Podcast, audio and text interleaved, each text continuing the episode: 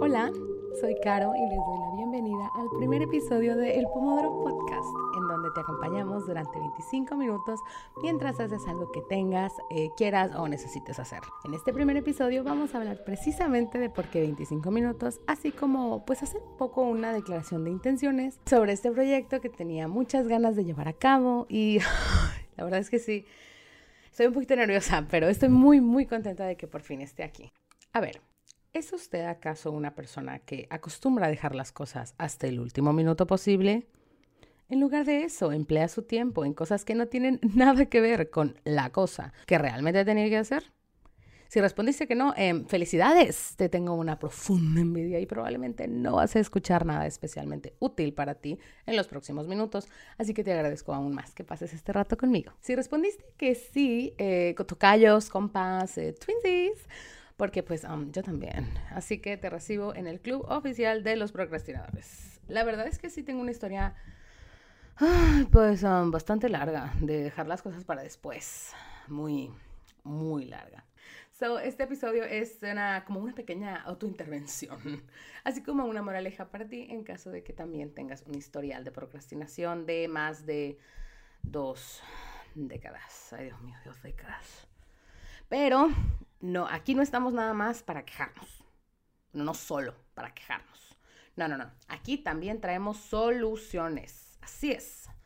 Bueno, no sé si para ti sean soluciones, este, no sé si te solucionen mucho, pero como procrastinadora en recuperación, yo y muchas otras personas probamos pues diferentes hábitos, actividades, herramientas, este, sistemas y básicamente lo que sea que tal vez solo tal vez pueda ayudarnos a cambiar nuestros patrones. Y en esa larga carrera de carretos chocones contra mis hábitos y mis responsabilidades, he aprendido una cosa o dos. Y espero que tal vez algo de lo que hablemos aquí eh, pueda ayudarte si alguna vez te has sentido así.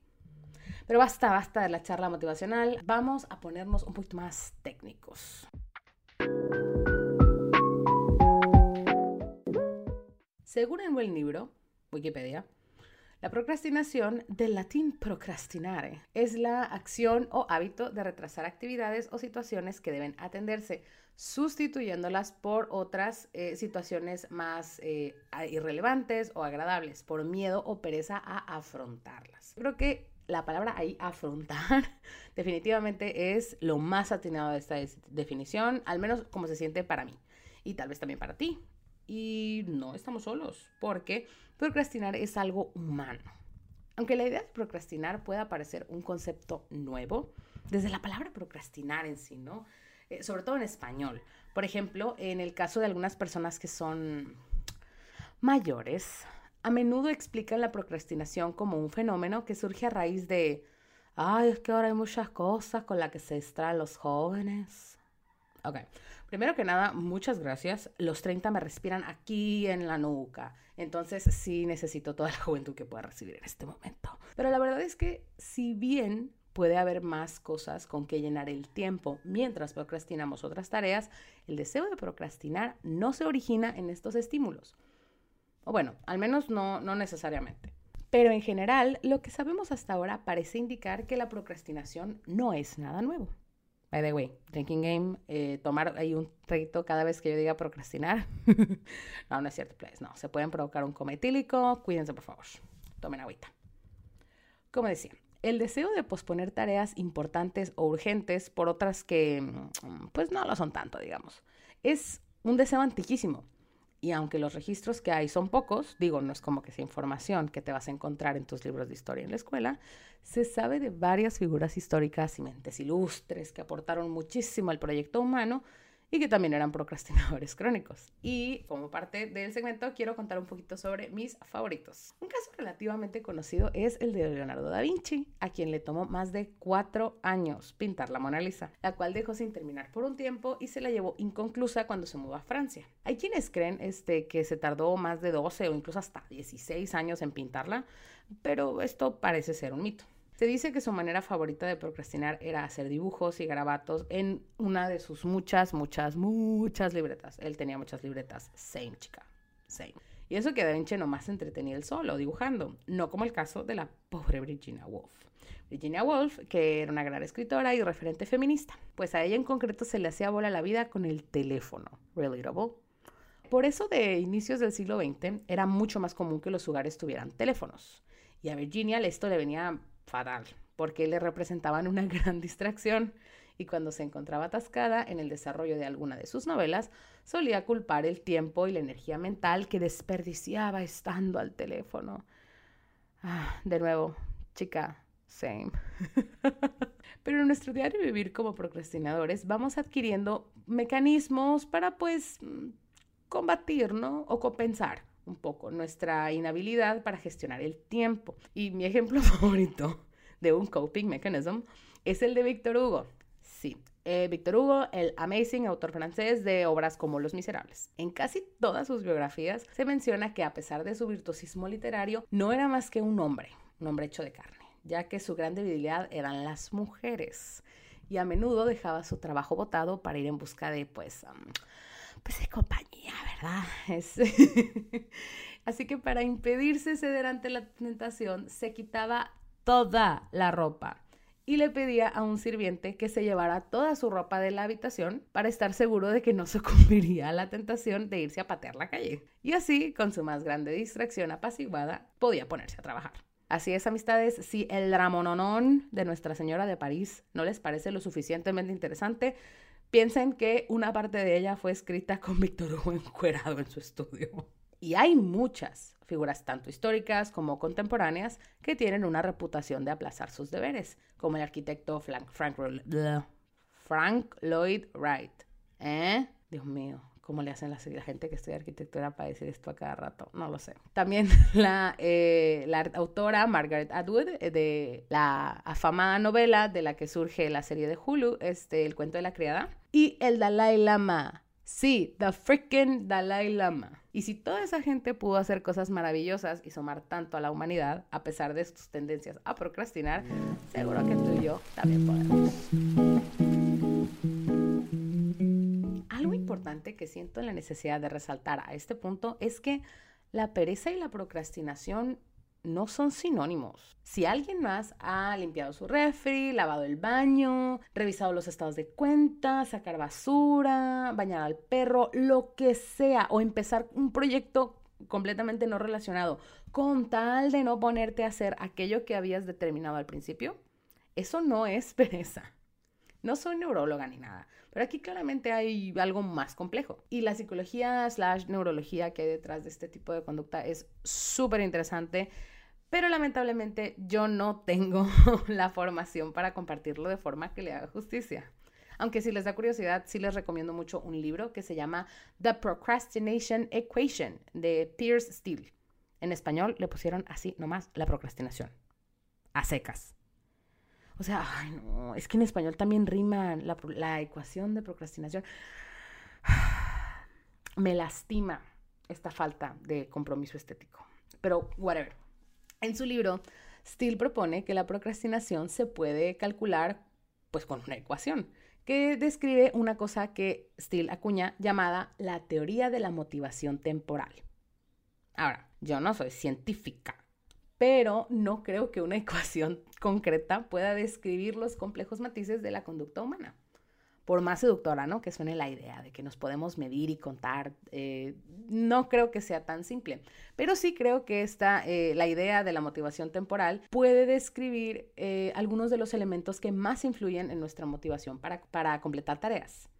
Y la ecuación va algo así, motivación es igual a expectativa por valoración entre impulsividad por demora. Ok, mucho de esto. Vámonos por partes. Expectativa se refiere a qué tanto esperamos de nuestras habilidades para completar la tarea en cuestión. Si percibimos que nuestras habilidades son suficientes para realizar algo, nuestra motivación sube. Y si sentimos que la dificultad de la tarea excede nuestras habilidades, nuestra motivación baja.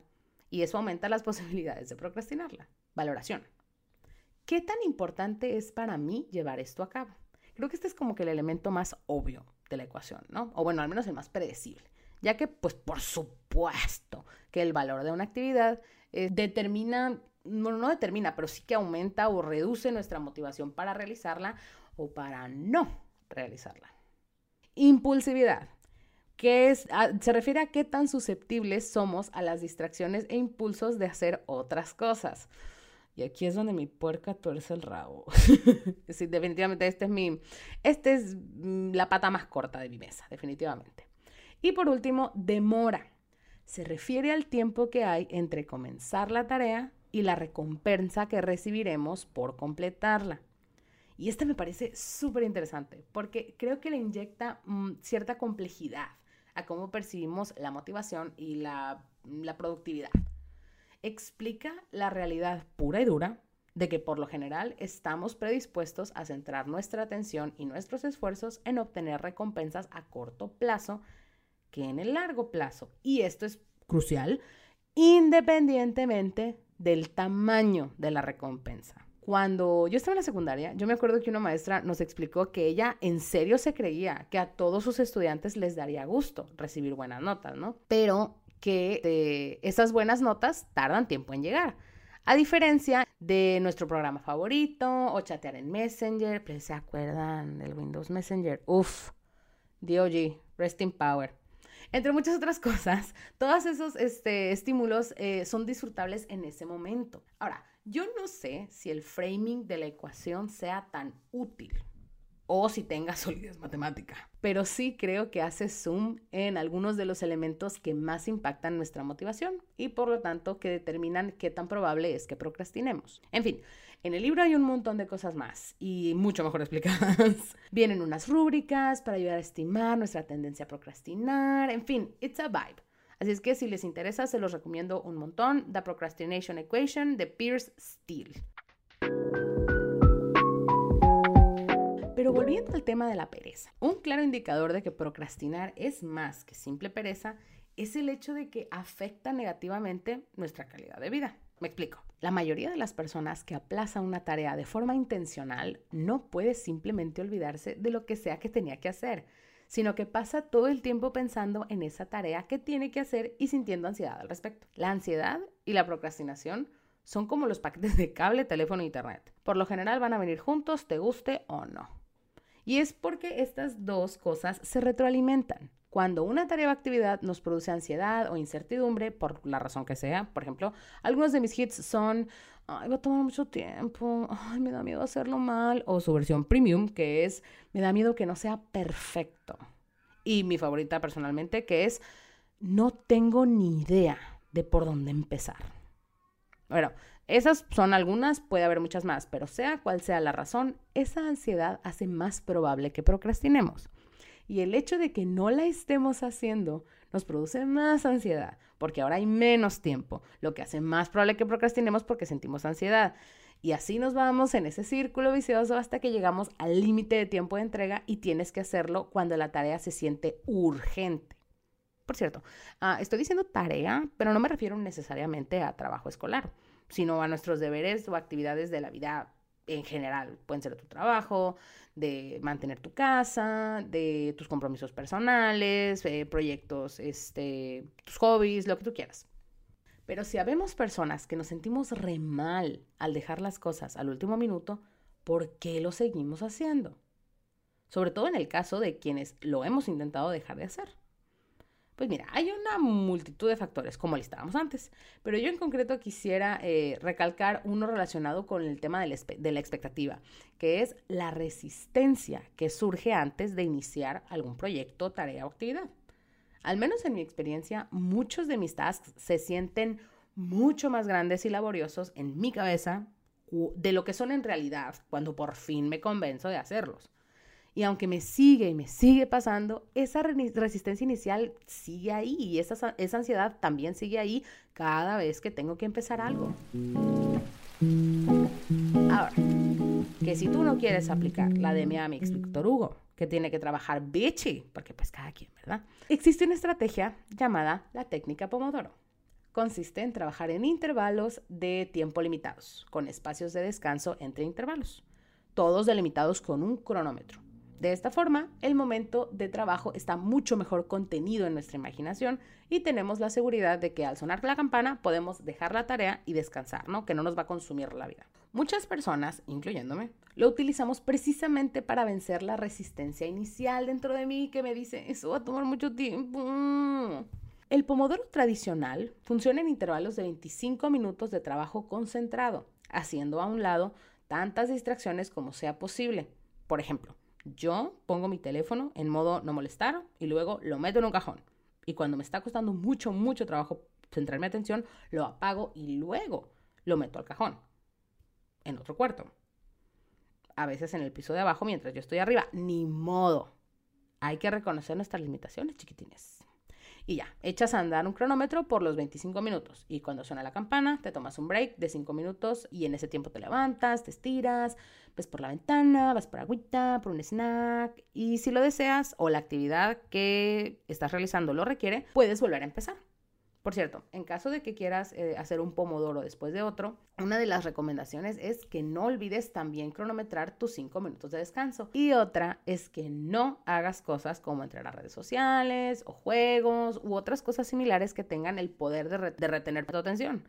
Porque pues, pues es muy fácil que un break de 5 minutos se convierta en una hora. Y yo confirmo este, que, que a veces eso puede pasar. Así es que pues aguas con eso. se le llama técnica Pomodoro porque Francesco Cirillo, el italiano que inventó la técnica, utilizaba un cronómetro de cocina para tomarse el tiempo, los cuales muy comúnmente tienen forma de tomate. Aunque esa es la forma en la que se diseñó, también hay otras formas de utilizar la técnica.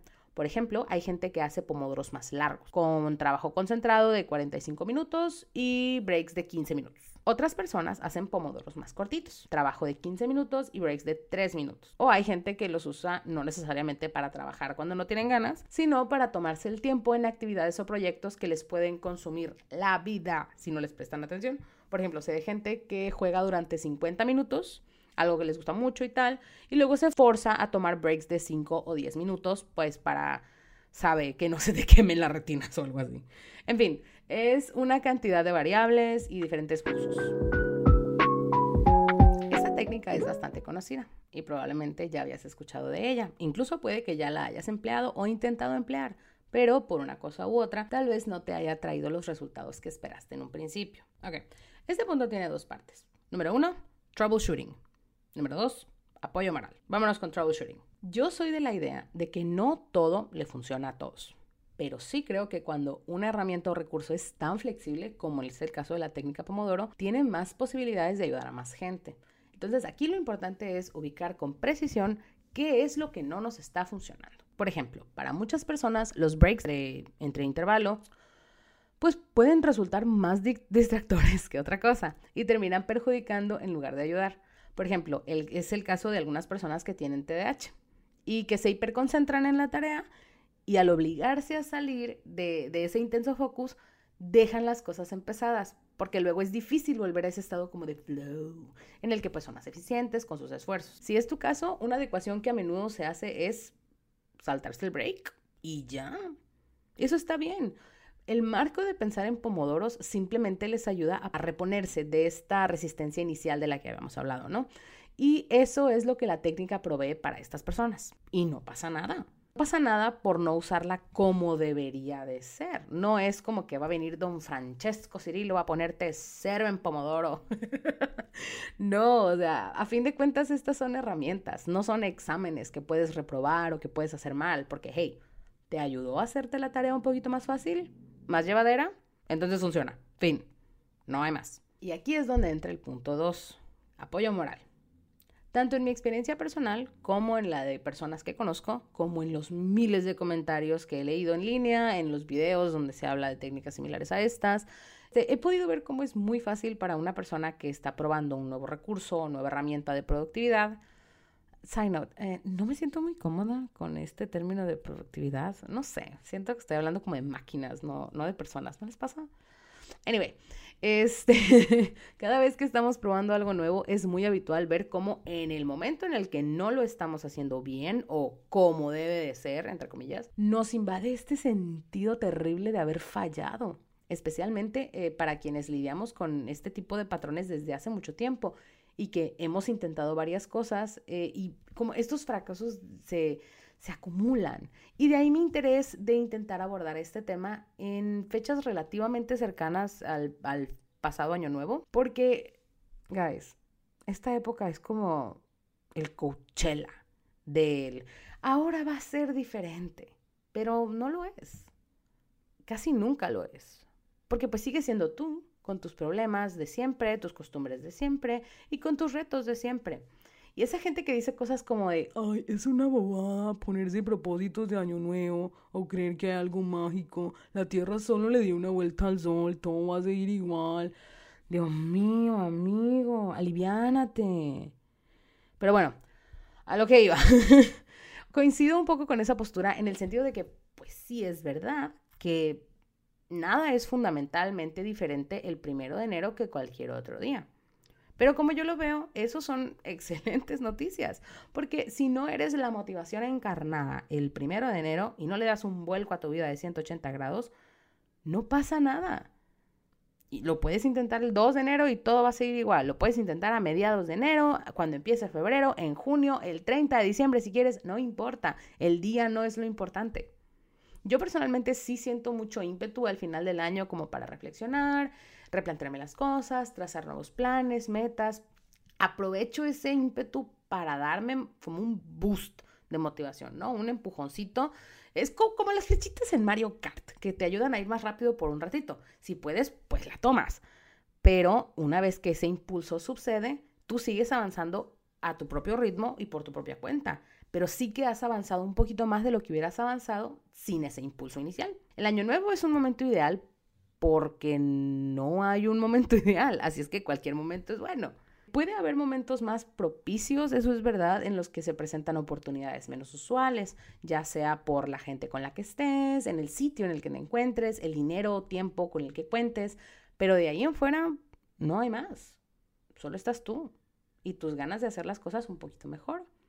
Y eso es todo lo que necesitas, al menos para empezar. Y eso es justamente una curiosidad medio poética que yo encuentro en la técnica Promodoro, que a mí me gusta mucho. No tienes que tenerlo todo en el lugar o el momento perfecto para hacer las cosas. Solo decirte, ok, ya, me voy a sentar por X cantidad de tiempo a meterle esta tarea de actividad y ya después veremos qué pasa. Y echas a andar el cronómetro y cuando termine, pues ya decides qué procede después. Pero ahora mismo el reloj está corriendo y no tengo nada más que hacer que aquella tarea a la que dije, oh, voy a hacer esto durante este tiempo me hace un poquito más fácil anclarme en el presente, en especial en aquellos ratos en los que no solo no me siento productiva, sino que también la ansiedad de la procrastinación ya se ha vuelto paralizante, incluso hasta dolorosa, y me empiezo a ciclar mucho en ella. Yo sé que hay gente eh, que medita como para volver a su centro. Eh, yo personalmente soy incapaz de meditar. Así que tener otras formas de regresarme al momento presente cuando estoy como future tripping, que me estoy como clavando mucho en querer resolver toda mi vida en mi break de café de un ratito, o sea, no. Tener herramientas para poder volver al presente, anclarme en el presente, es muy valioso para mí. Esta es una descripción bastante general sobre la técnica Pomodoro y algunos usos que se le pueden dar. Hay muchas otras herramientas que me han ayudado mucho, por ejemplo, llevar agendas, específicamente el bullet journal. Personalmente me gusta mucho, si a alguien le gustaría escuchar hablar de eso, este, me encantaría. Y pues eso es justamente lo, lo que quiero hacer aquí. Estas son herramientas que a mí me han ayudado en el proceso de conocerme, de tratar de ayudarme tanto como pueda y espero que este también pueda ser un recurso para ayudar a alguien más. Una de las formas en las que yo y otras personas que conozco consumimos podcast es para estar oyendo mientras hago inserte aquí. Y pues eso, aquí vamos a platicar un poquito de todo. A veces como hoy voy a estar solamente yo, pero también me daría mucho gusto eh, traer a más gente. Eh, pues que tenga más habilidades e intereses diferentes a los míos, con la que podamos hablar y pasar un ratito ameno, eh, haciéndoles compañía mientras hacen sus actividades del diario, ya sean sus trayectos en el tráfico, mientras barren, cocinan, lavan el carro o como sea que les guste pues, escuchar podcasts. Muchas gracias por haber elegido pasar estos minutos. Me divertí mucho eh, haciendo esto para ti y espero que te lo hayas pasado bien. Si usaste este episodio como cronómetro para llevar algo a cabo, te invito a que nos lo presumas en Instagram. Nos puedes encontrar como arroba Pomodoro Podcast. La música que escuchas es de Cappuccino, disponible en SoundCloud y en Spotify. Toma mucha agua y nos escuchamos la próxima semana.